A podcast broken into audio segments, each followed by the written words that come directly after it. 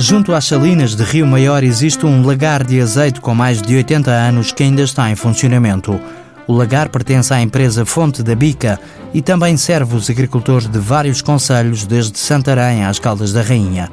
Aproveitando o facto de estar num lugar turístico, o gerente da empresa, Fernando Correia, apostou em dar mais visibilidade ao espaço investiu num armazém, numa loja e numa sala de degustação de azeite. Nós, com, com, com, com estas novas instalações, estamos a, a pensar depois podermos receber grupos em que fosse possível, há ali alguns olivais ali, ali nas, nas, nas imediações do lagar, em que fosse possível visitar, o, visitar o lagar, uh, visitar o olival e depois na sala de degustações até fazer uma, uma, uma refeição tudo, tudo tendo por base o azeite. O projeto é apoiado pela APRODER, Associação para a Promoção do Desenvolvimento Rural do Ribatejo.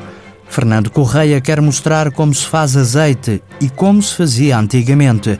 Por isso, já está a planear fazer um pequeno núcleo museológico ao ar livre. Montar na rua um, um langar antigo, digamos, em que eram as baterias e os moinhos de pedra, uh, tipo, tipo um parquezinho em que desse para, com algumas mesas em que, em que tivesse essas, essas peças a recordar o, o, o, o lagar antigo. A empresa estabeleceu protocolos com o turismo e a Câmara de Rio Maior neste projeto dedicado ao oleoturismo, que serve de alavanca para a venda dos azeites Fonte da Bica.